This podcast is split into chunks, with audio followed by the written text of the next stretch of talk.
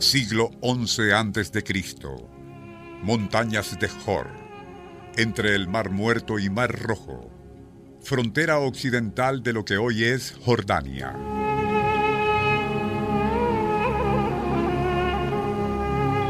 Un grupo de nómadas beduinos, explorando territorio desconocido, se interna cauteloso por un estrecho y polvoriento desfiladero hasta desembocar en un anfiteatro natural rodeado por altas murallas cortadas en la roca.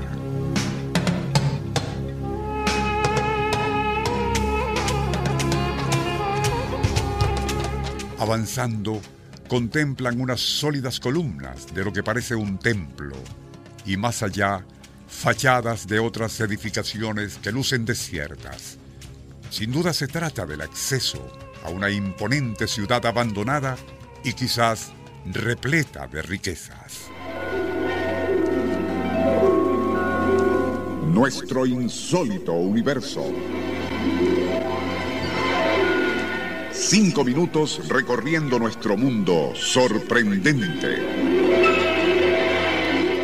Expertos saqueadores, aquellos nómadas, poco tardaron en comprobar que tras aquellos espléndidos frontispicios nada había solo roca sólida. De aquellos portales y falsas entradas, nada más que uno de ellos conducía a alguna parte, pero no resultó ser más que otro espacio ciego, estrecho, polvoriento y también vacío. Ansiosos de hallar algo, cualquier cosa de valor, destrozaron varios altares, y debajo de uno tres tumbas igualmente sin nada adentro. Todo no era más que un engañoso espejismo, una cruel charada en piedra, tan silenciosa como enigmática. En años posteriores, algunos investigadores llegaron a la conclusión que tan desconcertante serie de fachadas y portales simulados, al final de aquel desfiladero llamado el SIC, fueron erigidos en el mismo lugar donde, y en la muy remota antigüedad, pudo haber estado la ciudad de Petra, también conocida como Wadi Musa, Valle de Moisés, capital de Palestina tercera bajo el Imperio Romano.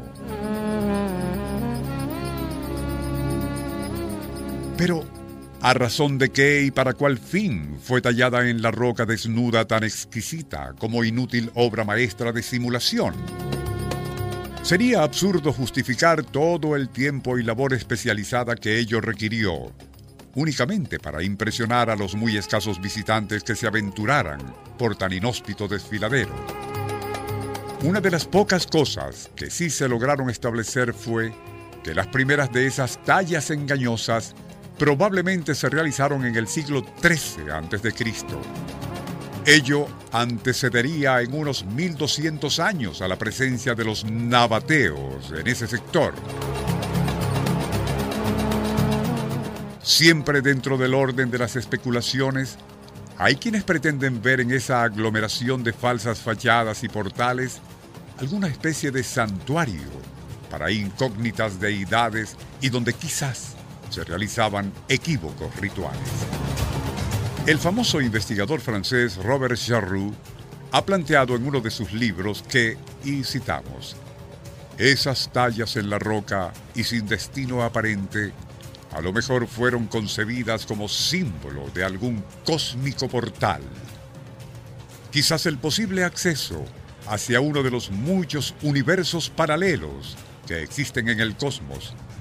Algo, por cierto, cuya posible existencia la ciencia tradicional en la época de Robert Charroux solía desechar como fantasías especulativas, pero que la astrofísica contemporánea ahora parece estar comenzando a considerar seriamente.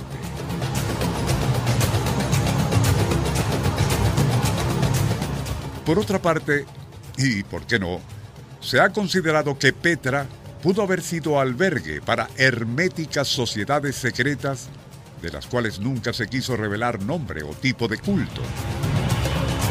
Otros investigadores opinan que los autores de esas enigmáticas tallas en la fachada de roca de esa ciudad fantasma podrían haber sido los idumeneos, antecesores de los nabateos. Estos últimos eran célebres por sus conocimientos de matemáticas y astronomía, siendo a su vez seguidores de la tradición científica de los arameos e incluso quizás de los aún más recónditos amoneos, cuyos orígenes y cultura siguen siendo, aún en la actualidad, un impenetrable enigma.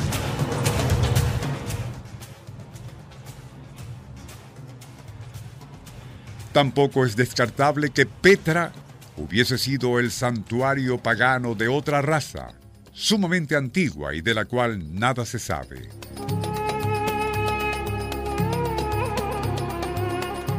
En todo caso, el sinnúmero de teorías e hipótesis que se han tejido alrededor de esas tallas en la piedra se estrellan ante su turbadora realidad.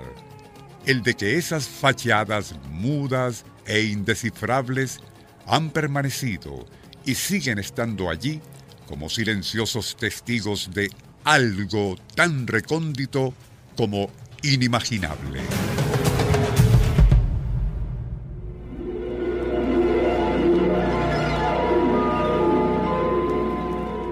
Nuestro insólito universo. Email insólitouniverso.com. Autor y productor Rafael Silva. Apoyo técnico José Soruco y Francisco Enrique Mijares. Les narró Porfirio Torres.